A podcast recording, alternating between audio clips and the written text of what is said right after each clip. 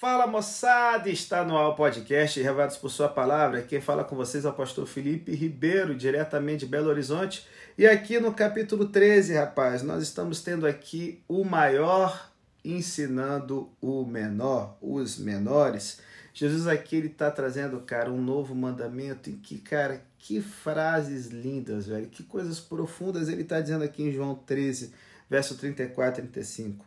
Olha, um novo mandamento eu vos dou que vos ameis uns aos outros, como eu vos amei a vós, que também vós uns aos outros vos ameis. E nisso todos conhecerão que sois meus discípulos, se vos amardes uns aos outros. Gente, só pode ter deixado como mandamento alguém como Jesus, para quem o amor não era uma opção, era uma ordem do Pai. E assim como isso foi uma marca da sua vida aqui nessa terra, ele deseja aqui no capítulo 13 que essa agora seja a marca da sua nova comunidade, certo? Então aqui nós temos a Santa Ceia, a última ceia, que é a refeição final com seus discípulos, no qual ele tem que assumir um papel humilde de lavar os pés deles. Logo em seguida, ele tem a predição da traição e o Satanás entrando no coro de Judas e o levando para longe do reino de Cristo. E em seguida, Jesus é predizendo, né, dando o seu novo mandamento de amor mútuo e predizendo a traição de Pedro. Então, vamos aí compreender o que, que o capítulo 13 tem para revelar, meu irmão, para você e para mim, nesses dias atribulados que a gente vive, que parece que isso que aconteceu há quase dois mil anos atrás não tem muita coisa a ver. Opa, segura.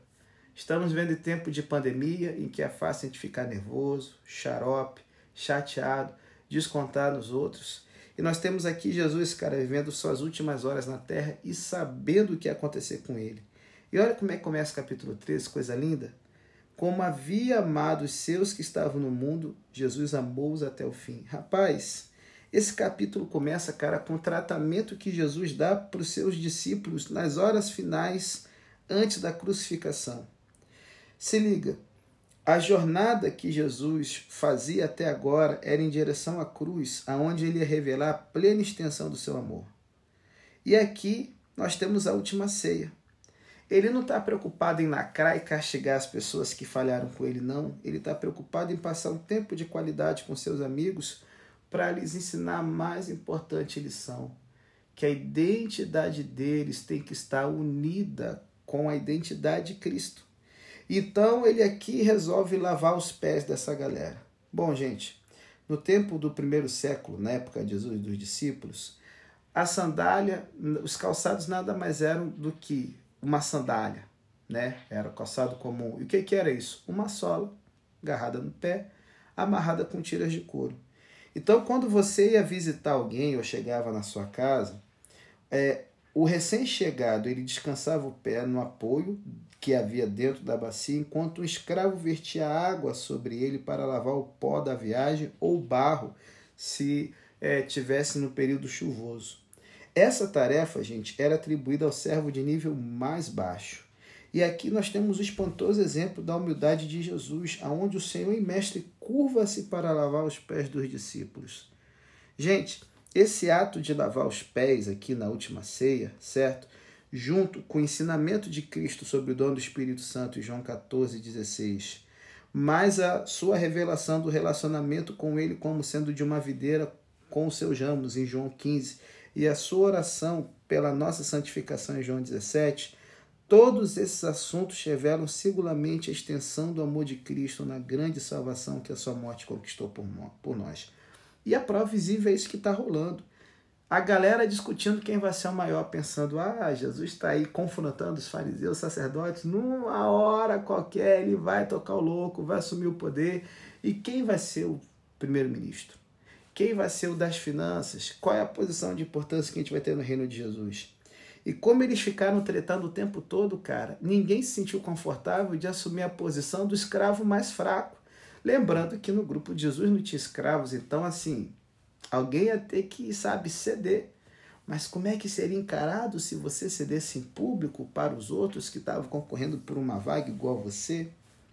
Cara, é interessante que João fala que Jesus ele tomou essa postura humilde porque ele sabia que o Pai tinha depositado nas suas mãos todas as coisas.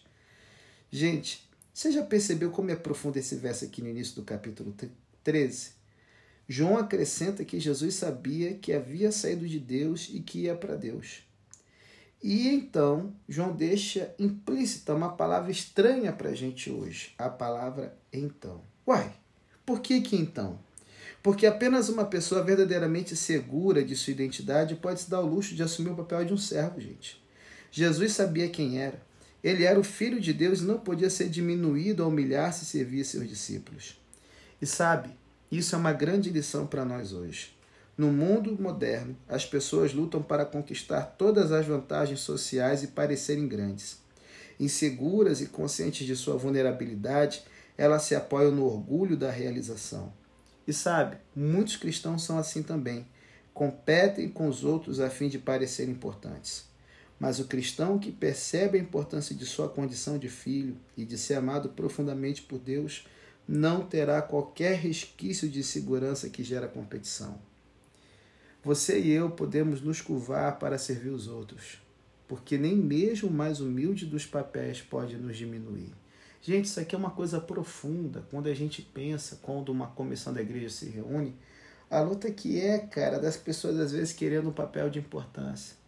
Eu fico pensando nessa atitude de humildade. Jesus, ele sabe, sempre tirando o melhor das pessoas, oferecendo o melhor para as pessoas, que, cara, como qualquer arranho na nossa imagem, a gente quer levar para comissão, quer treta, quer vingança e tudo mais. Por que isso? Porque somos inseguros sobre nossa identidade. É justamente o que Jesus não tinha. Essa insegurança fica bem visível quando Pedro fica chocado com a impropriedade desse gesto de Jesus. Aquele que se chamava Senhor servindo a galera não era certo. Pedro devia servir a Jesus e não o contrário. Então, João destaca que Pedro não compreendeu o simbolismo do ato nem o seu poder como exemplo da condição de servo. Jesus tinha que lavar seus seguidores não apenas para torná-los socialmente aceitáveis, mas para torná-los aceitáveis para o reino de Deus. Muitos sugeriram aqui que a lavagem do verso 10 representa a eliminação total do pecado em uma pessoa quando ela deposita sua fé em Jesus como Salvador. Mas se liga. A lavagem dos pés representa a purificação dos pecados que cometemos como crentes. Pecados análogos à poeira que uma pessoa limpa após tomar banho adquiriria ao caminhar uma empoeirada rua da Judéia caminho de casa. Fomos lavados pela fé em Jesus, e isso aconteceu no batismo. Mas como temos contínua necessidade de nos lavarmos dos pecados que ainda cometemos, a Santa Ceia é o nosso rebatismo. Por isso Jesus fala: Pedro, eu não tenho que lavar você todo. Isso você pode fazer, certo? O que eu estou fazendo aqui é o papel humilde para poder te tornar apto para participar da cerimônia da Páscoa. Então, assim, Sabe, gente, eu fico triste de ver que a Santa Ceia, que é esse momento de renovação, ela é tão desvalorizada, cara. Tô falando assim, minha realidade de igreja adventista, que a gente não quer participar, leva de qualquer jeito. Cara, é justamente esse o momento em que a gente tem, sabe, uma união com Cristo, em que percebemos quais são nossos pecados, nossos problemas, podemos confessá-los para Jesus e fazer o voto, cara, de ter uma vida diferente e seguir em frente. E aí, então, no verso 12 a 17 do capítulo 13, Jesus ele deixa aqui uma dica: vocês também devem lavar os pés uns dos outros. Você lembra que Lucas 22 nos disse que enquanto os discípulos entravam na sala em que ocorreria a última ceia, eles discutiam quem seria o maior no reino dos céus? Esse pano de fundo que Lucas nos, nos dá nos ajuda a perceber a importância da pergunta de Jesus: Entendeis o que vos tenho feito? Se Jesus, seu Senhor e Mestre, podia curvar-se para servir os discípulos, certo? Eles não deviam competir por grandeza, mas antes concentrar-se em servir. Eu vos dei o exemplo, para que, como eu vos fiz, façais vós também. É, na igreja adventista, o lava-pés literal é praticado sempre antes de participarmos da ceia. Mas a preocupação de Cristo, gente, não é com o ato, mas com a postura que ele demonstra. A humildade e o serviço são elementos necessários à condição de um discípulo cristão. Se somos seguidores de Jesus, certamente devemos seguir o seu exemplo no dia a dia de forma prática e não deixando esse rico simbolismo preso a uma cerimônia que acontece na igreja. Só que aí, galera, como o texto bíblico ele nos fala aqui, Jesus, nesse momento, depois de ter lavado os pés de todos os discípulos, ele ficou turbado em seu espírito. Por quê? Por causa da traição de Judas. Gente, seria muito errado supor que Jesus não amava Judas. O salmo que Jesus citou aqui no verso 18 era um salmo de Davi que lamentava a traição de um amigo. Um lamento até similar é encontrado no Salmo 55, 12 a 14, que capta a dor da traição de um amigo que ia junto com ele à casa de Deus, certo? Que havia participado dos momentos mais íntimos, né, mais especiais da sua vida e que agora estava, cara, ali apunhalando pelas costas. Olha, é, eu sei que dói a gente ser traído por um amigo, certo? por alguém que a gente ama, às vezes um cônjuge, às vezes um cônjuge, sei lá, um crush, alguma coisa assim. E às vezes a gente pensa, nossa, cara, que xarope. Ah, não, ninguém sabe como é essa dor. Nunca pense isso. Porque nem por um momento duvide de que Jesus compreende o que você passa. E sabe, sabe qual o triste? É a gente perceber, cara, que esse homem que participou do Lava Pés, Jesus, como eu falei nos outros, nas outras temporadas do podcast aqui sobre a última ceia, Jesus teve que fazer tudo em segredo sobre a última ceia para não ter o risco de Judas levar os soldados para o cenáculo enquanto estavam comemorando a Páscoa, certo? Esse camarada que já havia pegado a grana, Jesus, cara, ele lava os pés e o coloca numa posição de honra, galera. Porque normalmente quando a gente vê o quadro da última ceia, é, é, aquele quadro do Leonardo da Vinci é totalmente errado. Eles não ficavam sentados numa mesa como nós ocidentais hoje. Essa galera ficava reclinada, certo? É, comendo. E o, o, o, a mesa era em forma de U, e na curva do U ficava o anfitrião, no caso Jesus. Ao seu lado, quanto mais próximo do anfitrião, maior posição de importância e destaque que a pessoa recebia. Do lado direito, aonde Jesus estava com a sua, o seu peito aberto, João, a sua cabeça reclinava perto do ombro de Cristo, aonde eles poderiam trocar uma ideia. E a cabeça de Cristo reclinada em direção à esquerda, ela caía no peito de Judas, cara, que foi colocado numa posição de honra aqui. Ele já tinha, ele era o tesoureiro do grupo. E sabe, a gente às vezes pensa, ah, Judas, esse maldito e tal, mas ele foi alguém, gente, que foi um dia sensível à voz do Espírito Santo. Ele buscou Jesus, ele acreditou no reino. Mas a sua sagacidade o levou a abandonar no que ele acreditava, ao perceber que Jesus ia fazer um reino diferente do que ele esperava que Deus agisse.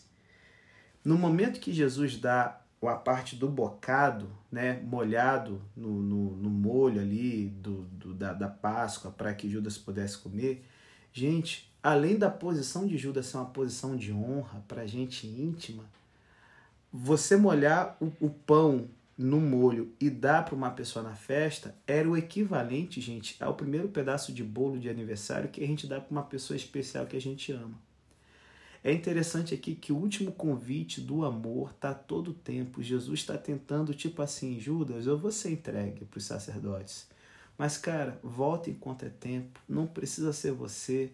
Não faça isso. Olhe o carinho e a consideração que eu tenho por você. Mas não adianta nada. Porque a Bíblia fala no verso 27 que então Satanás entrou nele. Essa expressão aqui não significa que Satanás assumiu o controle de Judas contra a sua vontade. Justamente o contrário. Quando Jesus ofereceu a Judas um pedaço de pão com carne do prato principal, Judas soube sem dúvida que Cristo sabia que ele pretendia traí-lo. Os outros discípulos não compreenderam, mas Judas sim. E por quê? Porque Judas, como era o tesoureiro, tudo bem, ele vai ter conversas que são em código, que só ele e Jesus vão compreender, porque ele está mexendo com coisas que são importantes. Os discípulos estão pensando que Judas está saindo para atender os pobres que não tinham dinheiro para poder participar da festa pascual e agora ele está indo fazer uma boa ação. Cara, os discípulos, velho, eles têm até um coração bom, sabe? é, de esperar o melhor das pessoas, quando Judas está fazendo a coisa mais vil. E Jesus, gente, é tão ético que ele segura o tempo todo qual é a verdadeira pilantragem, picaretagem que Judas está lhe dando, porque conhecendo Pedro e Simão Zelote, essa galera aqui, estava arriscado os caras matarem Judas ali dentro do cenáculo mesmo, certo? Aqui nós temos um momento crucial. Ninguém sabia a não ser Jesus. Naquele momento, Judas podia ter mudado de ideia, mas ao invés disso, ele pegou o pedaço de pão que Cristo lhe deu, anunciando, na verdade, a sua intenção de completar a barganha com os sacerdotes judeus. Foi quando Judas assumiu esse compromisso irrevogável que Satanás entrou nele. Ao decidir abandonar Cristo, Judas escancara a porta de sua personalidade para o controle de uma força espiritual maligna. Se liga aí. Ninguém que assuma um compromisso irrevogável contra Cristo encontra a liberdade. A pessoa simplesmente trocou a submissão ao bem pela submissão ao mal. E a submissão a Deus pela submissão a Satanás. Quando a gente faz essa troca, sabe, maldita, você tem a certeza que está abandonando a vida eterna pela morte eterna. E João fala que nesse momento que Judas sai, já era noite. É possível que quando Judas abriu a porta e saiu, João tinha tido um vislumbre de Jerusalém nas sombras profundas do súbito anoitecer da Palestina. Tudo o que sabemos é que a escuridão envolve tudo neste momento e que um tom grave e sombrio colore os acontecimentos subsequentes que conduzem de forma inexorável até a cruz. O manto da noite agora cobre Jerusalém e só vai ser dissipado, galera, três dias depois, na manhã da ressurreição. Sabe, eu queria falar um pouquinho mais aqui sobre a traição de Judas, cara. Em que nós temos aqui ele, sabe, destinado a poder, sabe, fazer o que há de pior no ser humano. Em que ele está aqui destinado, cara, a pagar com traição aquele que sempre lhe deu a mão. A gente tem uma tragédia aqui miserável, cara, chegando no fim. Jesus, que mostrou seu amor ajuda várias vezes, que buscava salvar não a sua própria vida, mas a de Judas, que tenta fazer com que ele pare de levar a cabo o seu projeto, recebe simplesmente as costas, o não, o abandono definitivo. Olha, é terrível comprovar que Satanás entre em Judas no momento do último chamado do amor. E sabe, é isso que o demônio pode fazer, gente. Ele tem a capacidade de tomar as coisas mais bonitas e torcê-las e deformá-las até que se convertam nos agentes do inferno. Se liga. O diabo pode tomar o amor e convertê-lo em sensualidade e em tornar as pessoas que nos cercam objetos sexuais. O diabo pode tomar a santidade e convertê-la em orgulho. Ele pode tomar a disciplina e convertê-la em uma crueldade sádica. Ele pode tomar o afeto e convertê-lo em uma complacência superficial, como Eli com seus filhos. Gente, devemos estar atentos para que o demônio não fique a cargo das coisas belas de nossa vida, cara, e as use para os seus próprios fins. Se a gente se entrega a Cristo, vamos decidir a caminhar na luz, porque se a gente lhe der as costas, tenha certeza que as trevas vão engolir a gente. Diante de nós aparece o caminho todo dia do amor e das trevas. Que Deus nos dê sabedoria para fazer a escolha correta, porque a pessoa que se perde nas trevas, ela pode se perder para sempre que Deus não permita que permaneçamos indiferentes ao chamado do amor que Ele constantemente faz para mim e para você. E aí, cara, imagina, com o coração turvado, aflito, Jesus então, que tinha tudo para, sabe, descarregar um monte de frustração em cima dos discípulos, ele segura a onda e lhes dá algo novo a ideia do amor como a identificação da união deles com Deus. E aí você vai dizer, mas pastor, como é que isso aqui é um novo mandamento? O que, que é de novo nisso aqui? Porque os outros evangelistas nos informam que Jesus identificou o amor como o maior dos mandamentos no Antigo Testamento, se lembra? Amarás o Senhor teu Deus de todo teu coração e o próximo como a ti mesmo. Isso está em Mateus, em Marcos, em Lucas.